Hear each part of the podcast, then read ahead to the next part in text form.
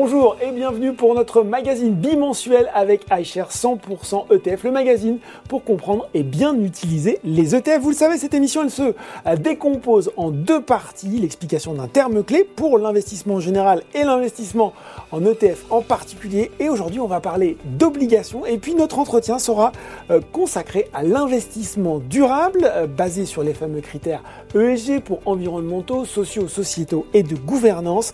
Et on va voir avec notre expert que quête de sens et performance, ce n'est pas forcément incompatible. Pour en parler avec nous, on retrouve Arnaud Gian, directeur iShares France. Bonjour Arnaud. Bonjour Laurent.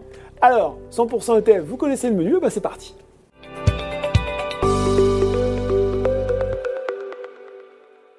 Alors non, on a beaucoup des obligations dans la vie, à commencer par celle de se lever le matin pour aller travailler. Alors bon, je plaisante, hein, ce ne sont pas de ce genre d'obligations dont on va parler pour notre mot-clé du jour, mais bien des obligations, ces prêts qui peuvent être faits par une entreprise ou un État Effectivement, donc une obligation, c'est un titre de créance mm. qui représente un prêt octroyé pour une entreprise ou un État euh, qui souhaite se financer au travers des marchés de capitaux.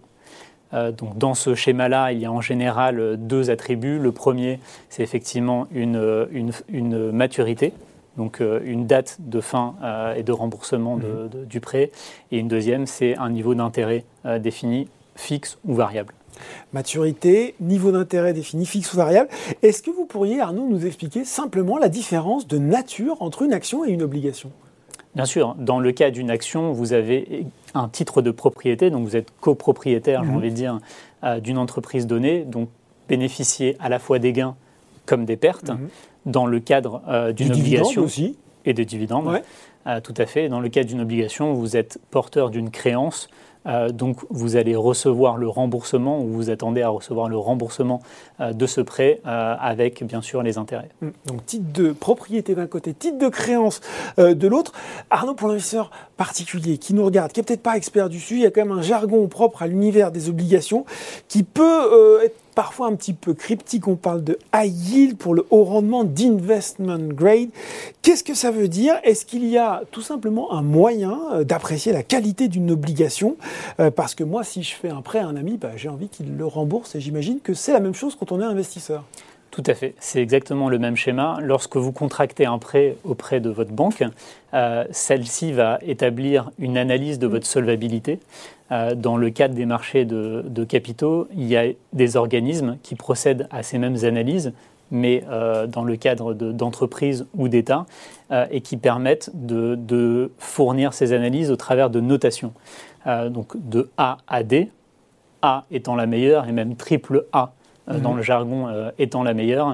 Euh, effectivement, il y a trois organismes qui sont plutôt réputés et qui vont permettre aux investisseurs de comprendre les, risques de, de l'entreprise au travers de ces notations. On rappelle peut-être rapidement, très rapidement, ces deux notions qu'on retrouve souvent de high yield et investment grade Effectivement, le investment grade, c'est entreprise de qualité dans lequel la notation est élevée et donc avec un taux d'intérêt qui est en général demandé plus faible mhm. que la partie haut rendement, donc high yield, dans lesquelles les notations sont plus basses et euh, dans lesquelles les investisseurs demandent davantage euh, de, rémunération. voilà. Merci Arnaud pour cette explication que je note. Voilà, triple A, tout de suite, on parle ESG et performance dans 100% ETF.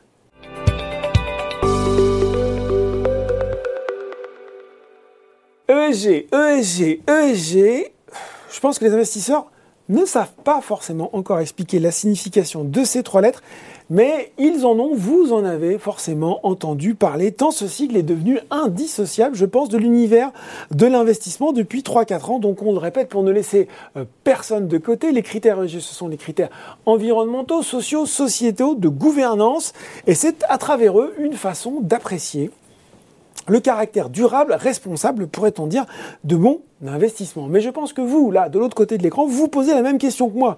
Au-delà d'apporter sa pierre à l'édifice pour essayer de pousser ce monde dans le bon sens, y a-t-il d'autres intérêts pour moi, épargnant, de m'engager dans cette démarche d'investissement, Arnaud?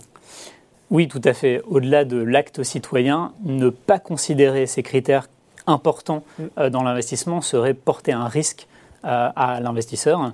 En fait, les attributs ESG permettent d'ajouter de la résilience au portefeuille. effectivement, on a un certain nombre de risques dans cette transition vers la durabilité, mmh. le risque physique, le risque sociétal et de transition, qui accompagneront les entreprises qui sont les mieux préparées vers cette transition et qui bénéficieront euh, et celles qui seront pénalisées par euh, cette transition. Parce qu'elles n'ont pas su l'accompagner. Euh, Arnaud, quand je vous écoute, on dit E et G, hein, mais on parle quand même beaucoup énergie renouvelable, transition climatique, décarbonation. elles sont aussi importantes, les lettres S et G, dont j'ai l'impression qu'on parle moins un petit peu alors on en parle moins, certes, parce que la partie environnementale et climatique nous impacte davantage, et mm. c'est beaucoup plus tangible et visible. On est dans le dur déjà. Nous impacte déjà euh, au quotidien, j'ai envie de dire, euh, mais elles sont euh, extrêmement importantes pour l'investisseur, cette partie SG, notamment la gouvernance. On a énormément de cas d'entreprises qui ne sont pas bien gérés mm. et qui ont vu effectivement leur cours de bourse s'effondrer. après cela, on a le cas de Terranos qui est une start-up américaine dont la hein. valorisation, exactement dans mm. la santé, euh, dont la valorisation euh, est montée jusqu'à 9 milliards et qui s'est effondrée pour des cas de, euh, de problématiques de gouvernance. On rappelle quand même cette histoire incroyable d'une machine miracle qui en fait n'existait pas, hein. c'était une machine fantôme. Exactement, avec beaucoup de l'heure de l'heure derrière. et, et, vous avez effectivement sur la partie droit du travail, on part énormément de la marque employeur. Mhm. Euh, vous en parlez régulièrement. effectivement, c'est euh, euh, ces actifs intangibles qui aujourd'hui ont énormément d'importance en termes de valorisation. Si on n'arrive pas à attirer les meilleurs talents ou les retenir, on aura forcément des problèmes dans la durée. Donc c'est-à-dire intégrer à côté de mes critères financiers traditionnels de plus en plus ces critères extra-financiers à même hauteur d'importance quand je vous écoute.